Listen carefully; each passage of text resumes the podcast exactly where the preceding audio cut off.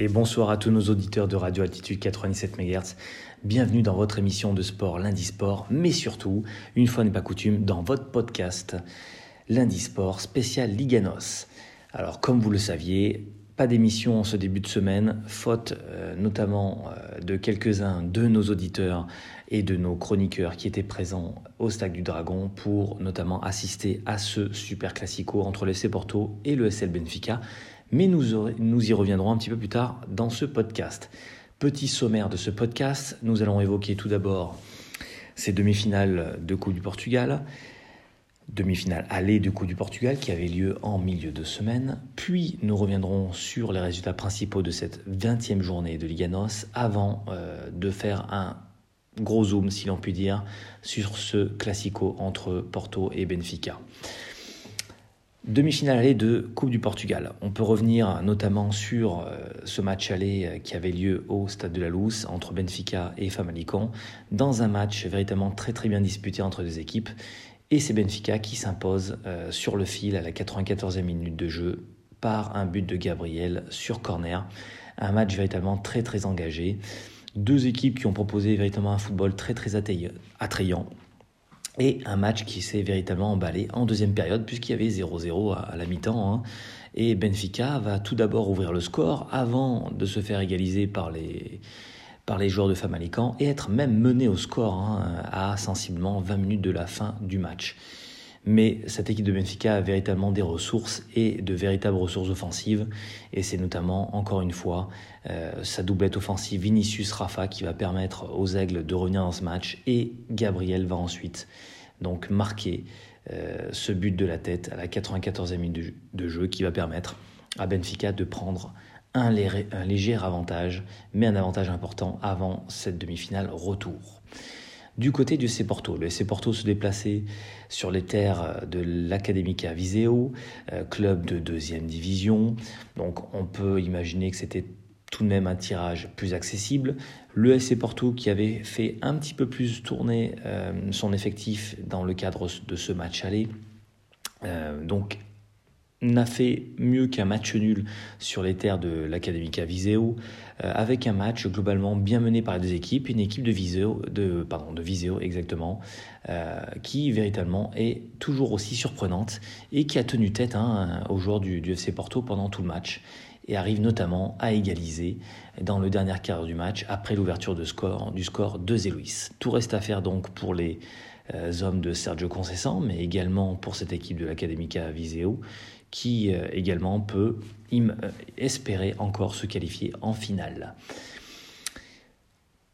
Logiquement, les deux favoris, bien évidemment, si, au vu des résultats de, la phase aller, on peut imaginer encore une fois que normalement, nous devrions avoir une finale au stade du Jamor entre le FC Porto et le Sport Lisboa et Béfique, mais toute surprise est encore possible.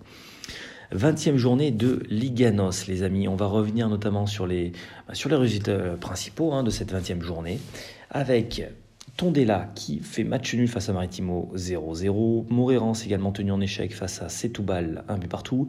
Le Sporting qui s'impose de Buzyn face à Portimonense. Le Desportivo d'Azavj qui s'incline lourdement face à Rio Ave, 4 buts à 0. Samedi soir, Belenance s'inclinait sur ses terres face à Santa Clara 2 buts à 0. Famalican s'est incliné lourdement à domicile face au Vitória Guimarães dans ce derby euh, de Guimarães, justement 7 buts à 0. Braga, euh, premier coup d'arrêt pour euh, les hommes de Ruben Amorim, hein, puisque Braga fait un match nul, 2 buts partout face à Gilles Vicente. Le FC Porto s'impose 3 buts à 2 face à Benfica et le Passos de Ferreira s'incline 1 but à 0 face à Boavista.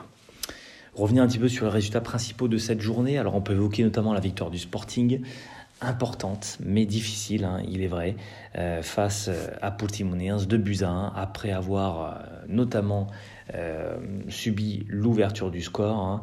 Ils vont revenir dans ce match égalisé par Mathieu et marqué en fin de match sur un CSC provoqué par un centre de Jovan qui revient tout de blessure une équipe du Sporting, on le sait, qui est, véritablement en pleine convalescence, hein, euh, en pleine reconstruction, beaucoup de problèmes en interne. Néanmoins, cette équipe du Sporting retrouve notamment le chemin de la victoire après sa défaite euh, sur les terres du, Sporting Braga, ce qui, ce qui permet notamment au Sporting de retrouver cette troisième place au classement.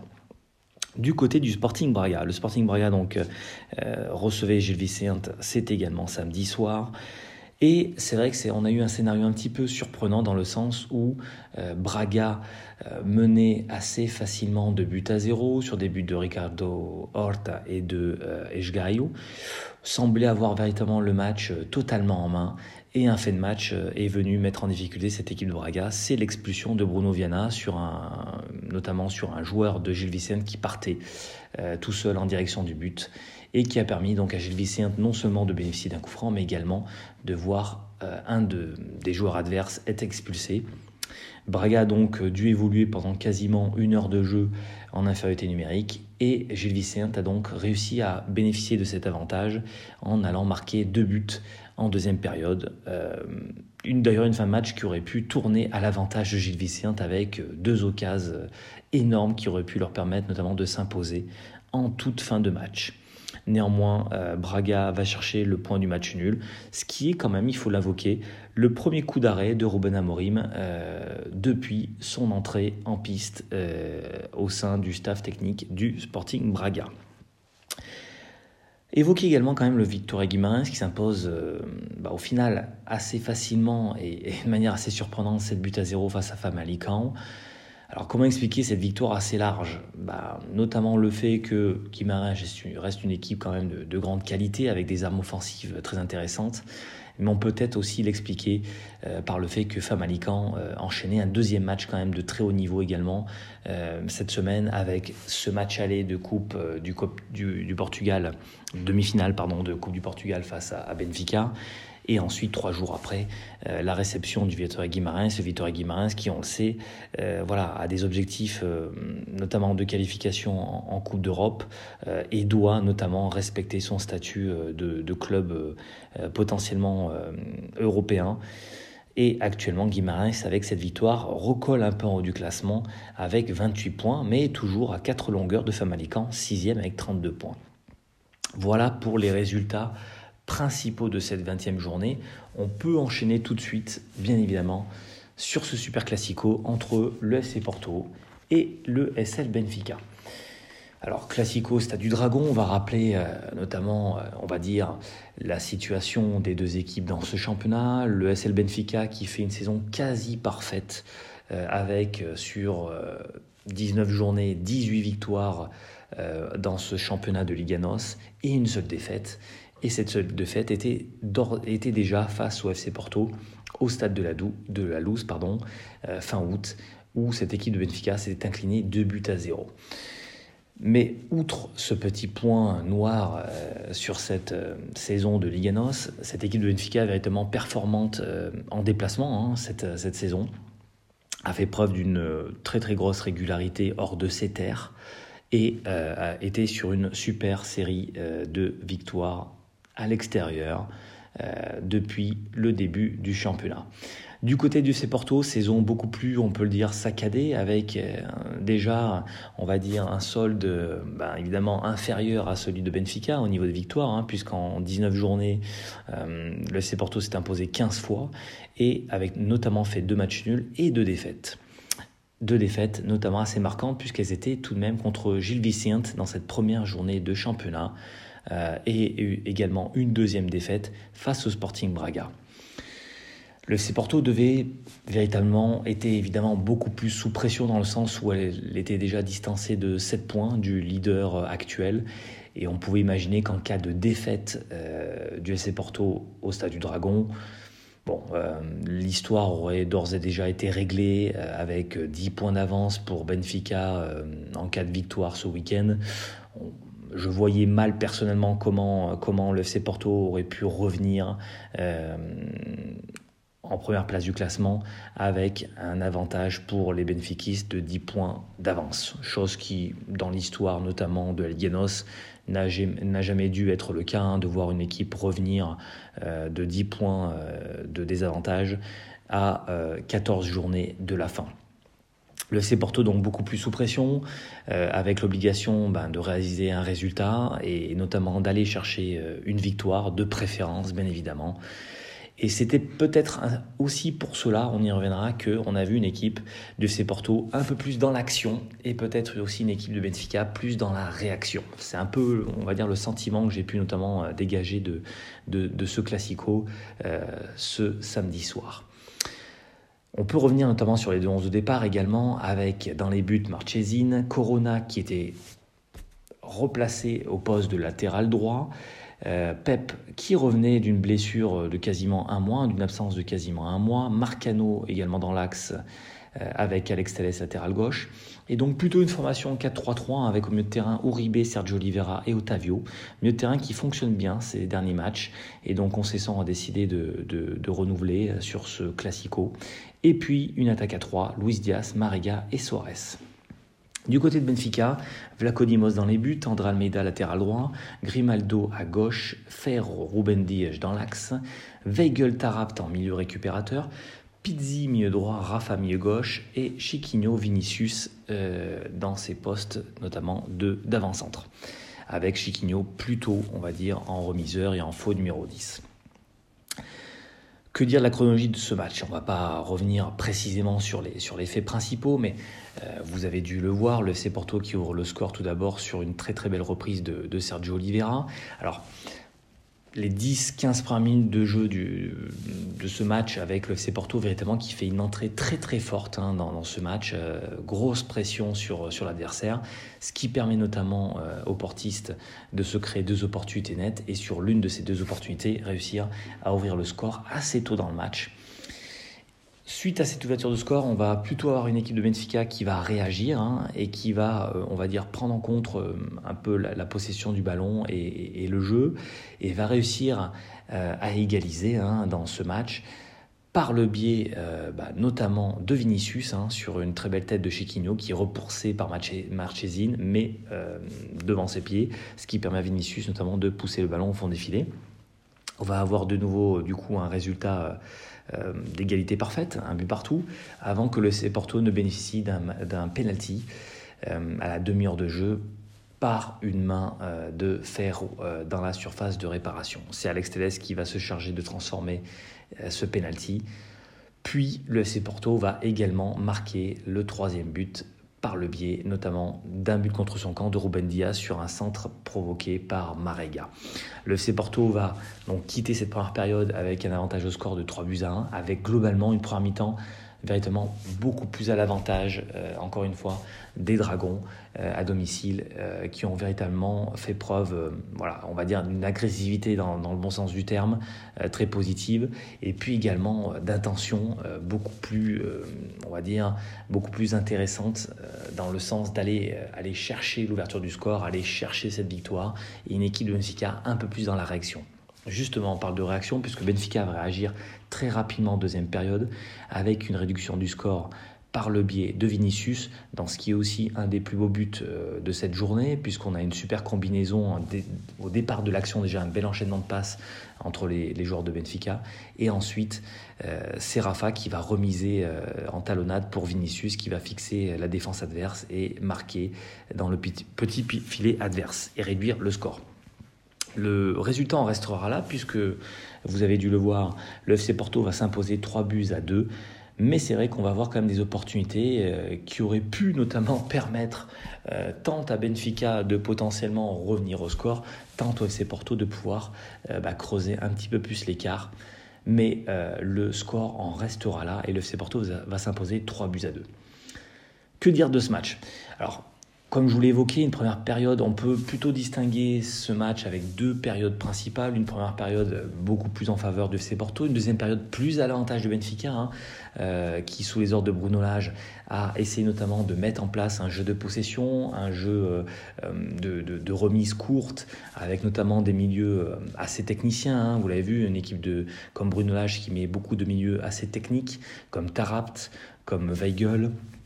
Euh, comme Rafa, euh, comme Chiquinho, ce qui a permis notamment à euh, Benfica, on va dire, d'avoir une possession un peu plus importante, mais dans, à certains moments du match, on va dire, assez inoffensive.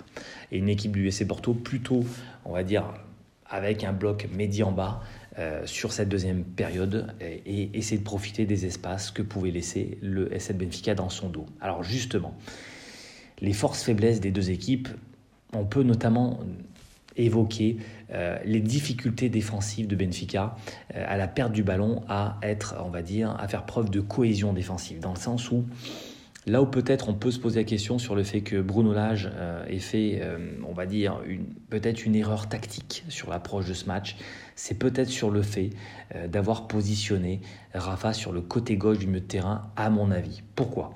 On l'a vu, le FC Porto, les trois buts euh, donc, du FC Porto proviennent notamment d'actions qui ont été euh, construites sur le côté droit de l'attaque du FC Porto. Et c'est vrai que ce côté-là est extrêmement, euh, on va dire, efficace lorsque Corona est en forme et lorsqu'il arrive notamment à faire la différence dans les 1 contre 1. Ça été également, également le cas d'Otavio, hein, qui a une très très bonne relation avec Corona sur le côté. Et Corona, même en partant d'un poste de latéral, est capable de faire de très belles choses offensivement. Et on l'a vu encore sur ce match-là. Il a fait notamment euh, bah, beaucoup de différences. Et en face de ces deux joueurs-là, on avait plutôt, on va dire, des joueurs à vocation offensive, des joueurs comme Rafa, euh, qui ont plutôt tendance, on va dire, à aimer se retrouver dans la zone axiale du terrain euh, et à faire la différence, euh, on va dire, dans l'entonnoir.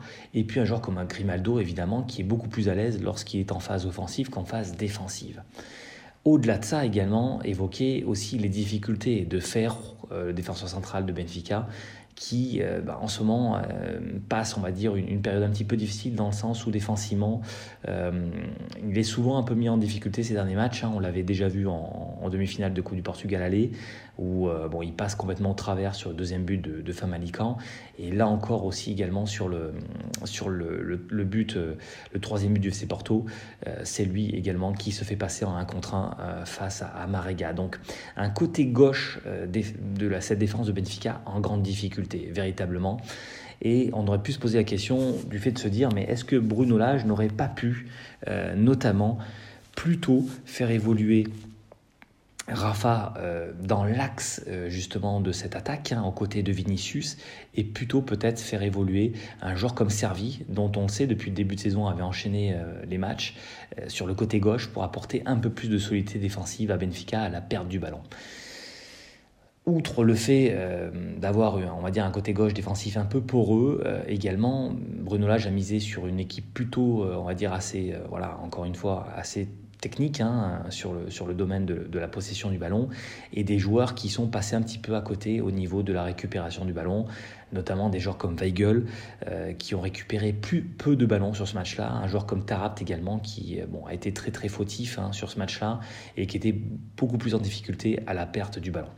Du, côté du C Porto, force faiblesse de cette équipe, le C Porto qui a fait preuve, encore une fois, on a évoqué de beaucoup d'agressivité dans le bon sens du terme, mais c'est vrai qu'à l'approche de ces matchs importants, arrive à trouver euh, notamment une certaine énergie pour euh, faire la différence et certains joueurs, euh, notamment, bon, même, par des, même avec des déficiences techniques, arrivent à, on va dire, à, dupliquer leur, niveau de jeu et à faire notamment la différence sur ces matchs-là.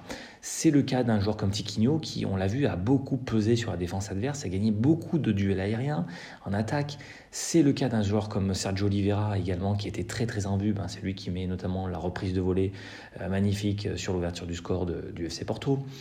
Et c'est le cas aussi euh, voilà, d'un joueur comme Pep, dont on connaît hein, qu'il est capable un petit peu de, voilà, aussi de belles choses et de moins belles choses euh, sur ce type de, match-là, mais qui est quand même important à l'approche de ces classicos avec l'importance et notamment l'expérience qu'il peut, peut avoir. On peut revenir notamment un petit peu sur les, sur, les différentes lignes, hein, les, euh, notamment les, secteurs de jeu. Euh, le gardien du SC Porto, bon, qui fait son match, un hein, Marchesine, qui a dû s'employer, euh, bon, au final, pas tant de fois que cela, mais c'est vrai que sur, le, sur l'égalisation de Benfica, le 1 partout, on, peut imaginer qu'il aurait peut-être un, pu un, peu faire mieux sur, sur, sur la parade, puisqu'il a repoussé un petit peu le mal. Hein, on sent qu'il veut sortir le ballon de, de, la surface de jeu, mais il n'y arrive pas, hein, et ce qui permet à Vinicius de pousser la, la balle au fond des filets. Néanmoins, un match globalement bien mené, avec notamment une gestion, on va dire, des temps forts, des temps faibles assez intéressante. Au niveau de la défense du C Porto, alors une, vraiment Corona qui est, qui est véritablement en avant, hein, encore une fois, sur ce match, un temps défensivement qu'offensivement, il a vraiment été euh, très très solide sur ce match.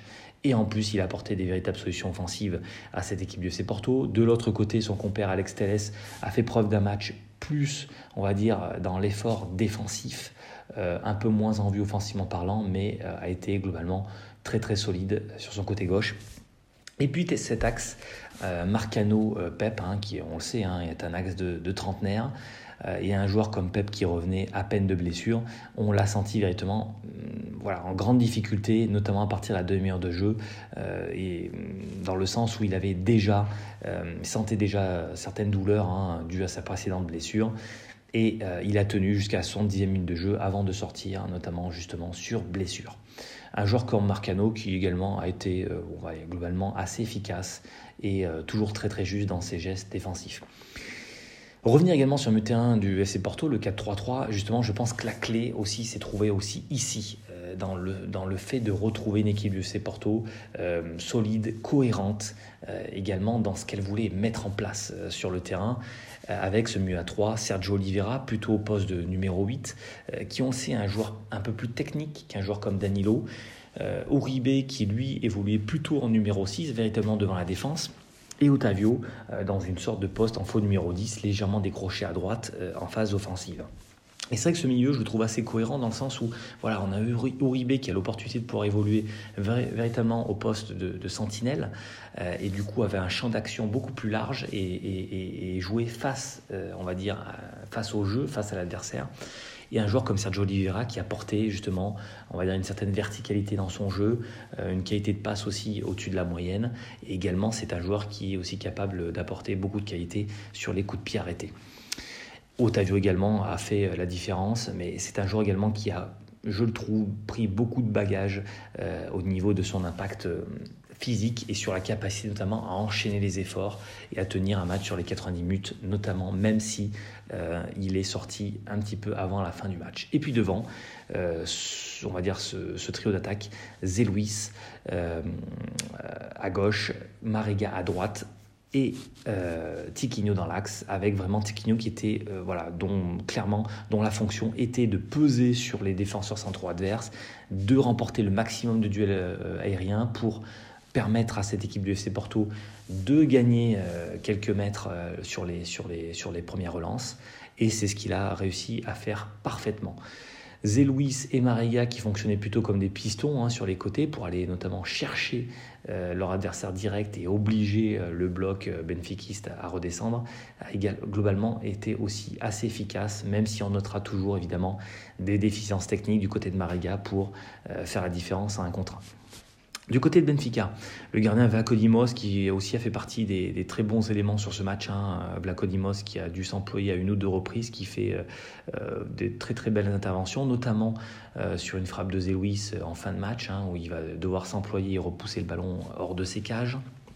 Donc deux trois parades importantes pour Vlachodimos qui fait globalement un bon match. André Almeida et Grimaldo, on va dire, avec des réussites diverses, puisqu'André Almeida, euh, voilà, sans trop de difficultés pour euh, notamment, on va dire, tenir ses adversaires directs, Zélouis et Alex Tenes, hein, même si Zélouis également a pu se créer quelques opportunités. Par contre, c'est vrai que Grimaldo euh, a passé, on va dire, 90 minutes beaucoup plus compliquées. Je pense pour deux raisons. Euh, par le fait que euh, déjà le FC Porto avait accès euh, déjà une certaine faiblesse offensive, encore une fois faiblesse défensive sur ce côté gauche de la défense de, Benfica, mais aussi par le fait que Rafa n'apportait pas véritablement de consistance défensive à la perte du ballon et, et, a des difficultés notamment justement pour apporter une certaine consistance à la perte, à la perte du ballon.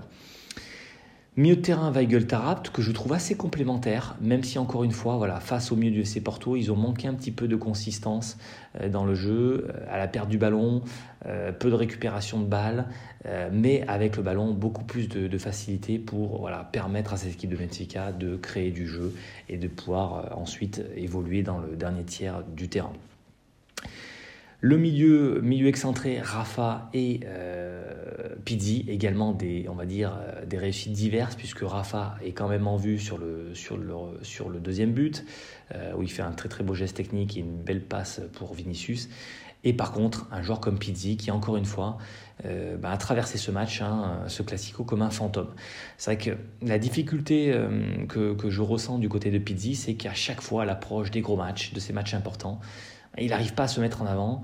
Et, euh, et du coup, ça se ressent aussi hein, sur la qualité euh, de jeu proposé par Benfica. Lorsqu'on a un Pizzi qui est en forme, lorsqu'on a un Pizzi qui est tellement en avant et qui, et qui, et qui est décisif euh, sur, sur les matchs que peuvent proposer Benfica, cette équipe de Benfica est beaucoup plus performante. Un Pizzi moins en vue, c'est un Benfica moins performant. C'est indéniable. Et encore une fois, Benfica, euh, Pizzi a été moins en vue sur, euh, sur un match de, de ce, de ce niveau-là. Et devant, euh, c'est peut-être le point positif notamment, le fait que Bruno Lage ait trouvé voilà, une certaine cohérence offensive et véritablement bah, sa référence offensive. Hein, Vinicius qui est véritablement la révélation de ce championnat. Bon, on connaissait déjà ce joueur hein, qui avait déjà évolué à Rio Ave, mais c'est d'ores et déjà le meilleur buteur du championnat et il le mérite amplement. Il a vraiment une qualité de frappe hein, avec son pied gauche euh, super intéressante et il a encore une fois fait parler euh, la poudre avec deux buts marqués euh, face au FC Porto. Donc le véritable point positif du côté Benfica, c'est cet avançant de Vinicius qui est très performant et une très très bonne, on va dire, une très très bonne corrélation, une très très bonne entente avec, avec Rafa, encore une fois, sur ce classico. Voilà ce qu'on pouvait dire un petit peu de, ce classico entre le FC Porto et Benfica. Bon, comme on l'a évoqué, hein, du coup, on va revenir sur ce classement euh, de cette 20e journée. Et donc, voilà, le fait de, ce, de cette 20e journée de Liganos, c'est euh, notamment donc le retour euh, aux affaires de FC Porto qui recolle en tête du championnat et qui revient d'ores et déjà maintenant, dorénavant, à 4 points ben, de Benfica et on va d'ores et déjà avoir, justement, euh, pour cette 21e journée, eh ben, des matchs très très intéressants à suivre, puisque dès ce week-end, euh, nous aurons des matchs euh, qui risquent potentiellement d'être déjà décisifs pour la suite du championnat, puisque dans cette 20e journée, nous aurons notamment eh ben, un FC Porto qui va devoir se déplacer sur les terres de Don Afonso Henriques et donc qui affrontera le Vitória Guimarães et euh, Benfica qui recevra le Sporting Braga, entre autres. Voilà, on aura l'occasion de revenir euh, plus précisément sur les résultats de cette 21e journée dès lundi prochain, bien évidemment. Évoquer le meilleur buteur du championnat qui est Vinicius avec 14 buts. Notamment, euh, véritablement, c'est la valeur, on va dire, la confirmation de cet attaquant dans ce championnat de Liganos. Voilà, c'est tout pour euh, ce podcast euh, spécial Liganos. J'espère qu'il vous aura plu. Bien évidemment, euh, je serai au grand plaisir de vous retrouver dès lundi prochain en direct pour votre émission Lundi Sport, comme les, tous les lundis soirs de 20h à 21h. C'est à 20h sur Radio Altitude 97 MHz. Bonne semaine à tous.